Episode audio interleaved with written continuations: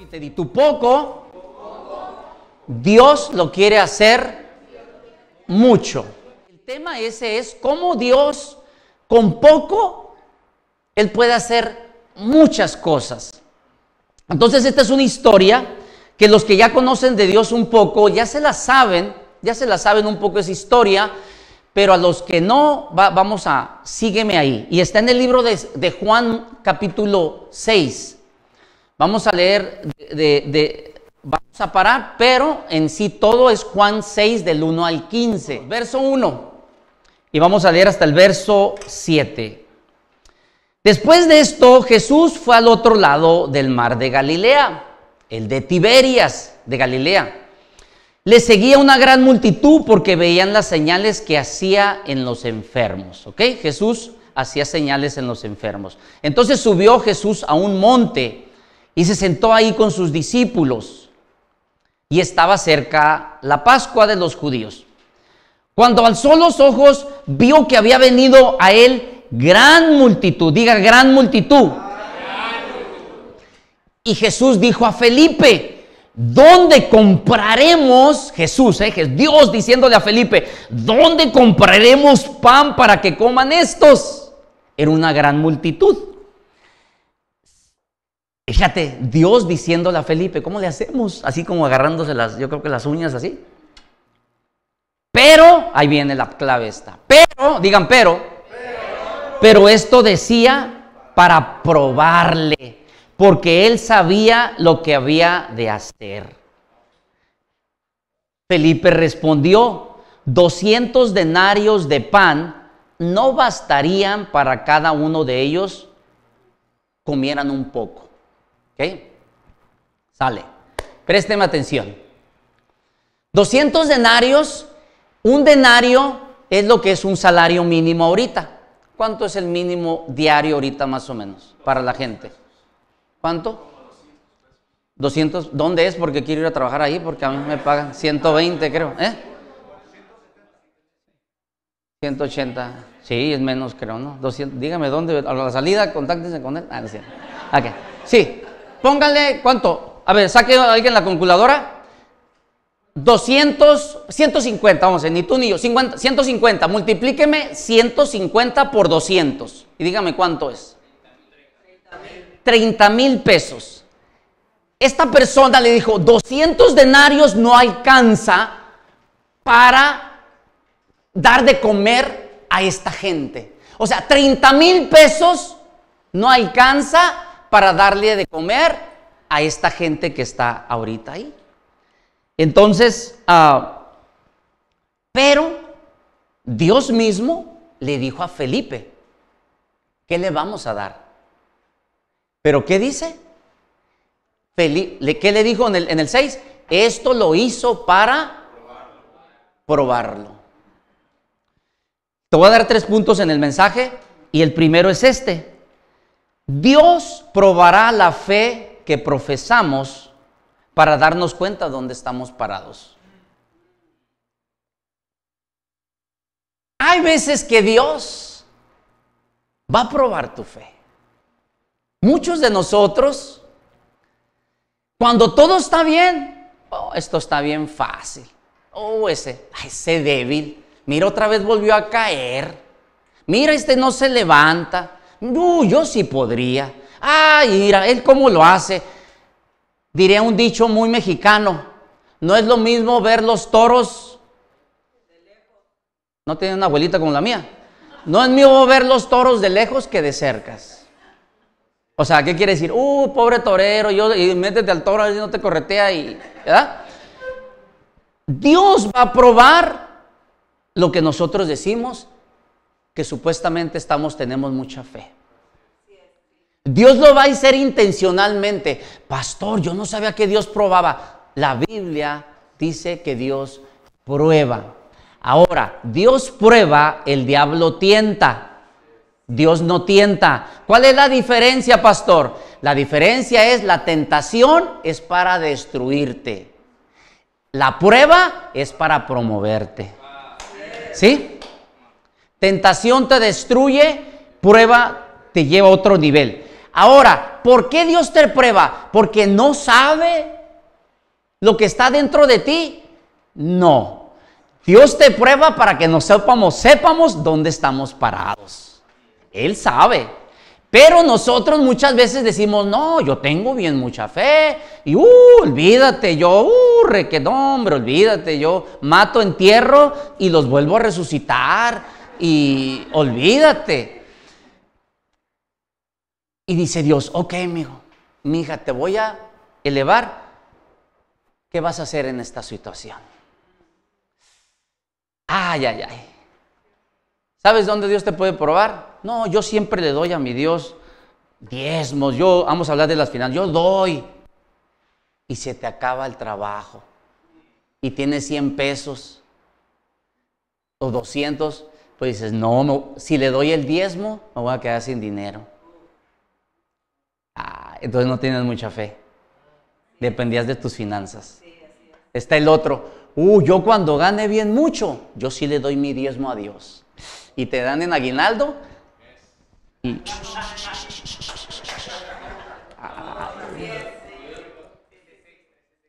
¿Sí me explico? O sea, Dios va a probarnos, muchachos. Dios va a probarnos. Ahora, no es para que te sientas mal, es para decir, no pasé la prueba. Dios mío. ¿Sabes qué? Pensé que estaba aquí. Tengo que ser humilde.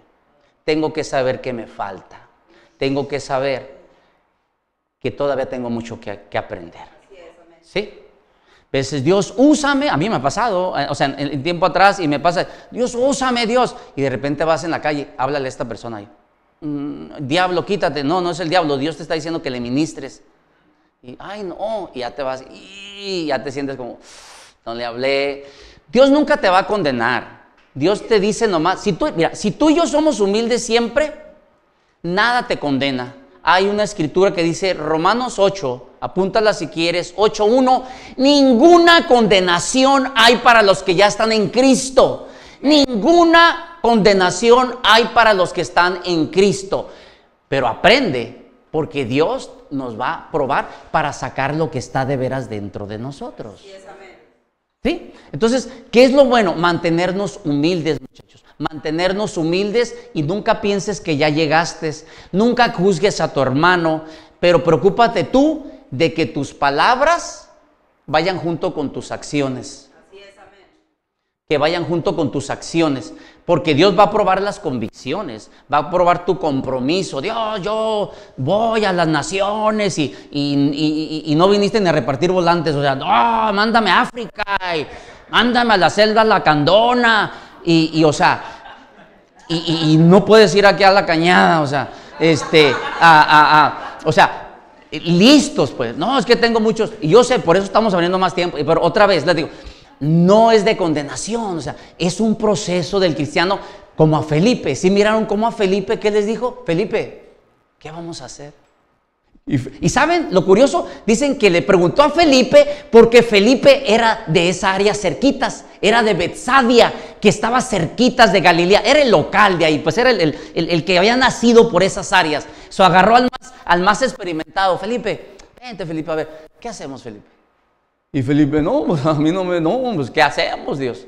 Pero dice, yo sabía lo que iba a hacer, quería probar la fe de Felipe.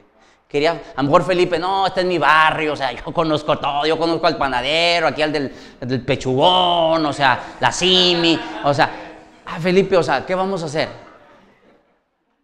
Y Felipe dijo, ¿qué hacemos? O sea, ni, ni 30 mil pesos alcanza. Entonces, primer punto que podemos sacar, el siguiente es el del mero tema, pero el primero que es, chécalo, es, saca, mira, por eso te digo, mira, cuando leas la Biblia, Lee con calma. No, no, no juegues carreras con nadie. Eh, yo me metí en un programa que se llama La Biblia en un año, mucho, muchos años, pero la verdad, nomás por cumplir la leía la ley. Y está bien, porque la lees rápido, te das una idea, pero tienes que llegar a un momento donde saborea. ¿Cuánto le gusta disfrutar su comida física? Ay, ay que te sientas y... ¿Dónde, dónde, está la salsita? O sea, ¿hay, hay, hay cremita? ¿Hay cremita? y la sal.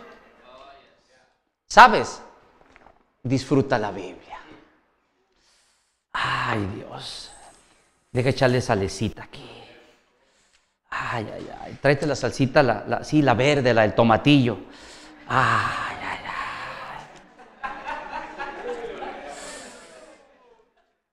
Échale poquito quesito mozzarella, Kira.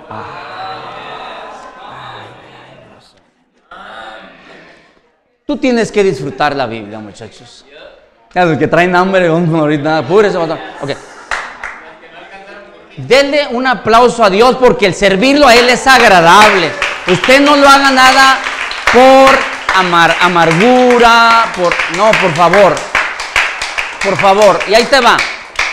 Si tú te estás ya aburriendo, no disfrutas, nadie te dijo que... Es que en mi primera iglesia me dijeron que a las 5 de la mañana tenía que leerla y a fuerzas... Ah, aquí en Dios no hay robots. Dios busca un corazón honesto. Si tú no pudiste en la mañana, mediodía, en la noche, en la madrugada, acostado, sentado, hincado, parado en el camión, en la playa, tomando un café en el Starbucks, ahí me invitan, donde sea, disfruta de Dios y disfruta su palabra. Tienes que aprender la palabra. ¿sí? Entonces aquí sale de que, wow, lees esto y dices, ay, mira, Dios prueba, nos va a probar para ver si es cierto que estamos donde estamos. ¿Ok? Entonces, vámonos al siguiente. Ahí viene el bueno este. Entonces, ya sigue, continúa. ¿Se acuerda que le dijo, Felipe, ¿qué vamos a hacer? Y Felipe bien traumado. Ah, pues ni 200 denarios y quién sabe qué.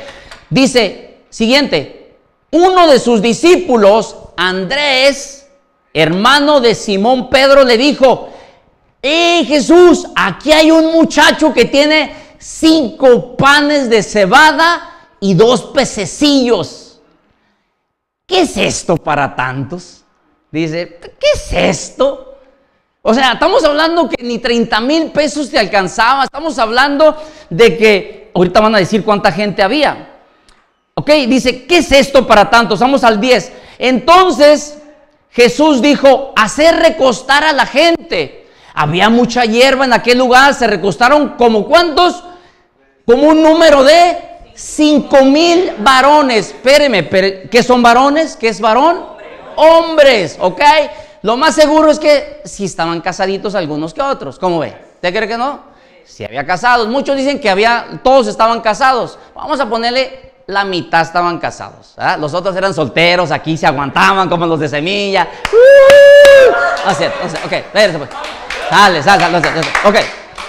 Cinco mil la mitad estaban casados, 2.500. Entonces le sumas 2.500 más 5.000, ¿dónde mis matemáticos? 7.500. ¿Cuántos saben que la familia nos gusta tener hijos? ¿ah? ¿Cuántos? vamos a decir que tenían dos hijos, vamos a ser conservadores. Dos hijos, dos, dos. no había tele en aquel tiempo, pero dos hijos. Okay, bajita la mano. Dos hijos por 2.500. 5 mil más los 5 mil hombres son 10 mil más 2.500 de las mujeres.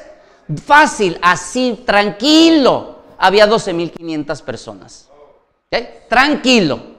¿Verdad? Muchos dicen que había que todos eran 5 mil mujeres y como 5 niños le ponen ahí, pero yo quiero ser tranquilo, ¿ok? Vamos a ser la familia, una, una, familia del futuro, planificada, ¿ok? Vamos a planificar la familia.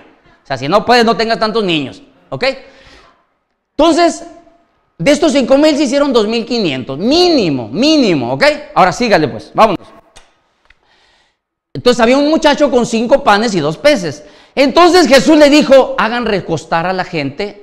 Había mucha hierba en aquel lugar, recostaron como cinco mil. Tomó Jesús aquellos panes, ahora ahí va, Jesús tomó esos panes y habiendo dado gracias, los repartió entre los discípulos y los discípulos entre los que estaban recostados, asimismo los peces cuanto, cuanto querían. Siguiente, entonces, cuando se, hubo, se hubieron saciado, se saciaron más de 2.500 con cinco panes y dos peces.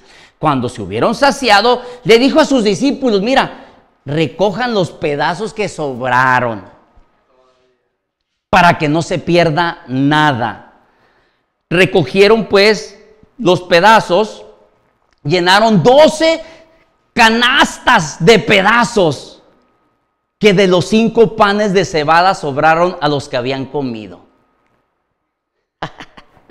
Eso, eso está loco. Ya adivinaron. Oye, son bien listos ustedes. Un pescadito. ¿Cuánto lo quieren? ¿El zarandeado o qué? ¿Zarandeado, zarandeado? Este está más grandecito. ¿Mojarra? ¿Mojarra o qué? Y fíjese, estamos hablando, o sea que hoy voy a cenar panecito. Es de cebada, pero ya no voy a ir a Israel a comprar, o sea, ¿me entiende? También, digo, es un ejemplo, o sea, no, tampoco no. Y tomo yo me lo voy a cenar ahora, así que pues qué pongo. Ok. Cinco, fíjese.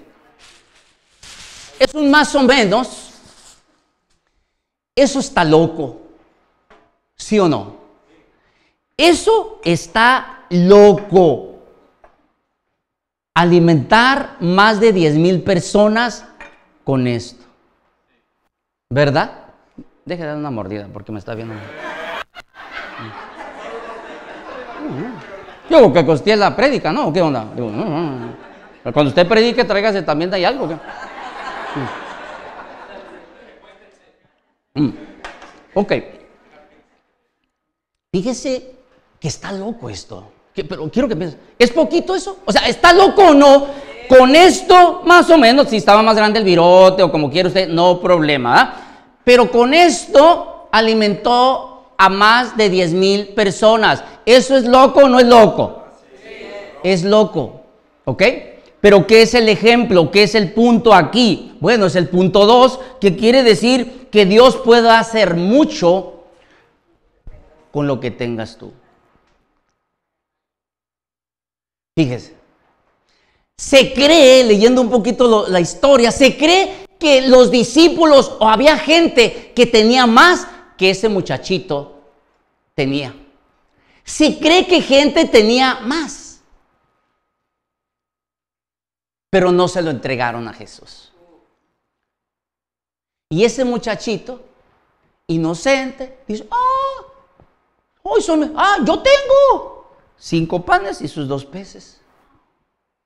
Y los discípulos y todos como, quítate de aquí, qué vergüenza, o sea, ¿qué es esto? Me estás dando muy poquito, es una burla. Jesús te va a mandar un rayo o algo ahí, o sea, o sea. Y Jesús dijo, tráemelo, con eso puedo hacer algo. Con eso puedo hacer algo. Y fíjate qué curioso, o sea, yo le doy gracias a Dios. Aquí le voy a hablar, jóvenes, no esperes a que crezcas tanto. Dios te quiere usar desde esa edad donde estás ahorita. Tiene, aquí hay niños jóvenes que están trabajando aquí en la iglesia, desde los 13 años ya están aquí. Aquí hay muchachos de 13, aquí hay muchachos de 20, aquí hay gente más de 30, o sea, tenemos todas las generaciones. Y aquí el que Dios usó fue a un niño que dijo, esto es lo que tengo. Dijo Jesús, presta, esto es lo que yo ocupo. Yo puedo trabajar con esto. Yo puedo trabajar con esto. Pero la cosa del millón de dólares es, si no le das nada a Dios, Él no lo puede multiplicar o engrandecer. No te esperes a que tengas más. Y no te estoy hablando de dinero. No te esperes a que estés mejor emocionalmente, no te esperes a que estés mejor mentalmente, no te esperes a que estés mejor financieramente, no te esperes a que estés mejor en cualquier área de tu vida. Si se la das a Dios, Dios la va a mejorar, Dios la va a multiplicar. Ese es el tema del mensaje, muchachos. Ese es el tema y te habla alguien que te digo, a mí no daban un penny por mí. Yo a los 21 años yo no tenía un oficio. Yo, ay, pues no le digan al taquero, no, yo no pagaba los tacos. Si me oye, dígame cuánto es y le pago al doble si quiere, por favor, al taquero. Era un vago. O sea, e-, era maleducado. Nadie daba nada por mí. Viene Dios, para acabarla, me afecté mi cabeza por las drogas. Le dije, Dios, me estaba quedando medio mal. Casi muchos amigos míos eh, viven en centros de rehabilitaciones con ansiedad bajo pastillas. Otro creo que dicen que anda allá en Guadalajara limpiando carros, no sé cómo llegó allá. Y todos los demás, muchos ya no están aquí. Y dije, ¿aceptas a este joven de 21 años?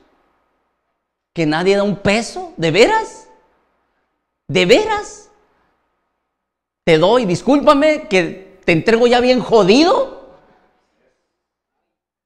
Te espero bien, te entrego lo más jodido de mí, qué triste que no te di lo mejor. Pero aquí estoy. Aquí estoy. Aquí estoy. Y él le entregué todo lo peor, lo peor de lo peor, y lo fue multiplicando. Y lo fue multiplicando y lo fue sanando y lo fue multiplicando. Y ahorita Dios pues me ha dado un oficio, tengo un trabajo, no tengo que vivir de la iglesia, eh, eh, sigo, mi esposa siempre ha quedado mis hijos en casa, me dio una esposa, me dio hijos. o sea, o sea, no, no, no, no, no, no te lo puedo explicar. Simplemente es un milagro como esto. ¿Y qué te quiero decir? No te esperes a que estés bien. No te esperes a que todo esté bien en tu vida. Tráele los cinco panes y los dos peces a Dios y Él va a hacer algo bien fuerte contigo. Vete un pasito a la vez. Vete un pasito a la vez. O sea, es lo que te digo. O sea, a mí eh, no se trata, eh, eh, o sea, Dios no usa al perfecto. Dios usa al dispuesto. Es lo que se te pide. Y mira, aquí tengo rápido, hice unas notitas. Este, ah, e, entonces Dios, Dios no puede aumentar o trabajar si tú no le das nada. Dale algo, dale algo, dale algo. Entonces, eh, ¿qué dice aquí lo primero? Tienes, ¿Qué tienes en este momento? ¿Mucho o poco?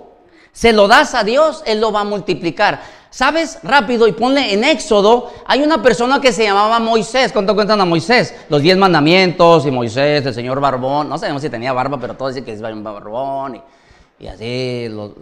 Moisés, Moisés tenía ese mismo problema. Y mira lo que Dios le dijo a Moisés. Moisés volvió a preguntar, ¿qué hago si no me creen? Lo mandó a Egipto. ¿Qué hago si no me creen? Ni me hacen caso, ¿qué hago? Siguiente. El Señor no se te ha parecido. Si me dicen, pues Dios ni se te ha parecido ni nada. Y el 2, mira lo que le dijo Dios a Moisés. ¿Qué tienes en la mano? ¿Qué tienes? Preguntó el Señor. Eso es lo que le dijo. ¿Qué tienes? Porque lo que me des, yo lo uso. Yo lo uso. Con lo que tú tengas, yo lo uso. Y la trampa del diablo, la trampa del enemigo es que te está haciendo que tú tienes que ser perfecto. Déjame decirte, en esta iglesia no hay perfectos. Discúlpame, no hay perfectos. Hay personas dispuestas que quieren cambiar, que quieren ser mejores. Y vamos a buscar a Dios. Y vamos a ser humildes. Y vamos a querer cambiar. Que si la estamos fallando, vamos a cambiar. El único perfecto se llama Cristo. Pero hay personas dispuestas que no nos vamos a quedar, no nos van a condenar. Y si tú eres de los mismos, es tu casa aquí. Aquí cabes. Es tu casa. ¿Sí? Entonces, ah, dice aquí, Dios usó a un jovencito, que usó lo que traía en la mano. Mira, si tú eres un no creyente, vamos a ver, es nuevo, yo no conozco a Dios. Quizá vienes con una vida destrozada, como te dije yo, venía así. Física, emocionalmente, mentalmente. Es un desastre, ¿verdad? Dásela a Dios. Dásela a Dios. Es lo que yo hice. Digo, no va a ser, no es, ¿cómo se llama? No es gripa para que se quiten tres días. Pero vas a ver cambios. Vas a ver cambios. Peor, mira, no te va a ir peor que sin Dios. No te, va, no te va a ir peor que tu vida sin Dios. Así que si ya le diste, mira, aquí hay 20 años, 30 años, la vida sin Dios, te reto, dale los próximos cinco años a Dios, serio y seria, vas a ver el cambio. Te, te lo garantizo, te lo garantizo. Dale a tu vida a Dios. Empieza a diezmar a Dios. Empieza a creerle a Dios. Y vas a ver cambios en las finanzas. Acuérdate, no es para mí, yo no vivo de eso. Así que te quitas eso, gracias a Dios. No, es para ti es para aquí que, te ayude. Entonces ahora, ok, un no creyente, ¿sabes qué? Ven tal como eres. Siguiente, un nuevo creyente, ¿sabes? La lucha del nuevo creyente es, híjole, empieza el remordimiento. ¿Y cómo hice tanto eso en mi vida? Y mira, el pastor ya sabe mucho, ya sabe orar, y él ya sabe la Biblia, y el nuevo se autocondena porque va bien atrasado, porque hubiera querido. Vive tus etapas.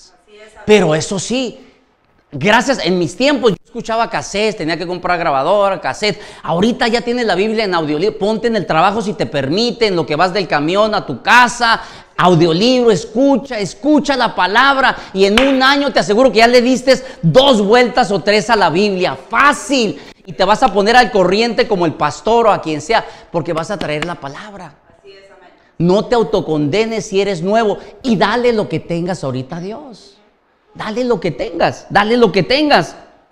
Al creyente, ahí va. Ahora, al creyente de años, que, que tienes 10 años o, ya llevas tiempo y empezaste, pero el diablo te puso el pie y caíste en desánimo, te desanimó un pastor, te desanimó un líder, tuviste una prueba y no la pasaste y ya te apachurraste. Y dices, yo le voy a dar a Dios hasta que esté completo otra vez como cuando estaba antes. No, dale con cinco panes y dos peces. Dios puede alimentar a muchos. Dios puede hacer muchas cosas, muchachos.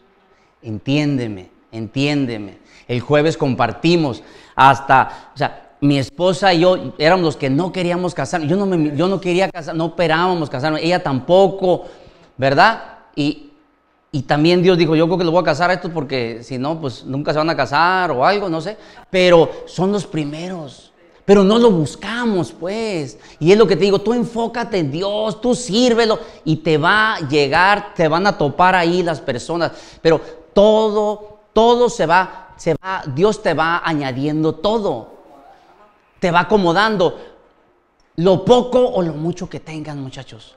Lo poco o lo mucho que tengas, entrégaselo a Dios. Entrégaselo a Dios como esté. Si captamos ese punto, si captamos que no tienes que ser perfecto, si captamos que no tienes que estar bien entero, si captamos porque el de la gloria es Dios. El de la yo no te puedo decir, oh, es que soy bien listo y, y el más trabajador. No, soy el más guapo, por eso mi esposa me escogió. O sea, soy la última Coca-Cola aquí del, del planeta. No. Simplemente Dios te va añadiendo porque tú eres fiel y Él permanece fiel. Sí, pero Dios puede usar lo que le traigas. Y sabes lo que dicen, todos a lo mejor, ese niño, alguien tenía más cosas que ese niño pero no se la entregaron porque es poco. Sí, es poco para ti humanamente, pero lo que dice, lo que es imposible para el hombre, para el ser humano, es eh, lo que es imposible es posible para Dios. Es posible para Dios. Tú tienes que grabar esto. Esto no, el cristianismo, grábate esto, no se trata de nosotros. Se trata que un ser poderoso, infinitamente poderoso, lo dejaste entrar. Y te eres irreconocible, muchachos. Yo, no, ¿qué voy a andar? Yo cuando me visualizaba parado aquí y de pastor. O sea, pero hubo un proceso. Hubo un proceso que Dios me llevó para capacitarme y saber la seriedad de esto. Pero, es lo que te digo, ¿qué tienes tú? Empieza a dar pasos con lo que tienes. ¿Ok? Entonces Dios puede hacer mucho con lo que tú tengas. Pero si tú no se lo traes a Dios, ahí te van a quedar. Van a pasar 30 años y vas a querer, Dios, dame una palabra. No se trata que Dios te dé palabra, se trata de que tú le des lo que tengas. Denle un aplauso a Dios por lo bueno que es.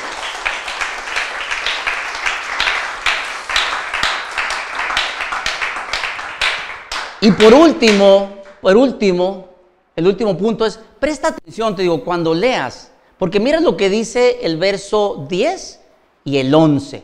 Y de ahí salió el otro punto. El 10 y el 11 dice así, póngalo por favor en Juan 6. Si aquellos hombres entonces, viendo la señal que Jesús se había hecho, era 10 y 11, dijimos, verso 10 y 11, mira lo que dice, dijeron, no lo van a poner. El 10. Entonces dice, Jesús dijo, cuando, trajeron los panes, ¿qué dijo Jesús? ¿A quién le dijo? ¿A, quién? A los discípulos, ¿verdad? Hacer recostar a la gente.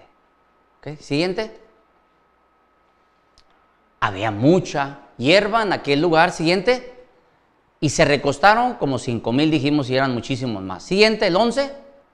Y tomó Jesús aquellos panes y habiendo dado gracias, los repartió entre los discípulos, se los dio a sus discípulos. Y los discípulos, ¿qué hicieron? Los repartieron entre los que estaban recostados, hacimos los peces cuanto querían. En otras palabras, ¿Quién repartió todo lo que Dios multiplicó? ¿Quién fue el que repartió y bendijo a toda la gente? Los discípulos, muchachos. Y este es mi último punto. Dios hace los milagros, pero quiere usarte a ti para ayudar a alguien más. Dios hace los milagros, pero quiere usarte a ti para ayudar a alguien más. A mí sí. Usó a un niño. Te quiere usar a ti. El problema no es si Dios, fíjate, te puede usar. El problema es que si tú te dejas usar por Dios. Esa es la cosa. El problema es si Tú te dejas usar por Dios. Tú quieres ver que lo que tienes en tus manos, lo que sea, mira, si tú estás batallando emocionalmente, si tú estás batallando eh, mentalmente, si tú estás batallando financieramente, entrégaselo a Dios, entrégate a Dios. Y de ahí, ponte a servir. Ponte a servir lo que Dios está haciendo, los milagros, ponte y acomídete. Mira, un buen lugar es aquí en la iglesia para empezar. Mucha gente piensa que nomás la iglesia sirve. No es cierto, no es cierto. Pero aquí la iglesia es un buen lugar para empezar. ¿Por qué? Porque aquí no nos vamos a reír de ti. Aquí te vamos a tener paciencia. Aquí te vamos a guiar a empezar a creértela, a que vales. Y empiezas, hay muchas áreas aquí, hay niños, hay cámara video, hay dando la bienvenida, hay cosas, de, muchas donde a lo mejor nomás con que estires la mano y sonrías se acabó, allá la pistolita, la entrada. O sea, hay muchas cosas donde no se ocupa mucho talento, pero Dios quiere que hagas algo porque Dios hace los milagros, pero Dios no es el que va a servir. Déjame decirte. Dios quiere usar a sus hijos, a sus hijas, para servir a los demás. ¿Y qué les dijo? Háganlos recostarlos, organícenlos. Y de ahí, vayan y denle ustedes.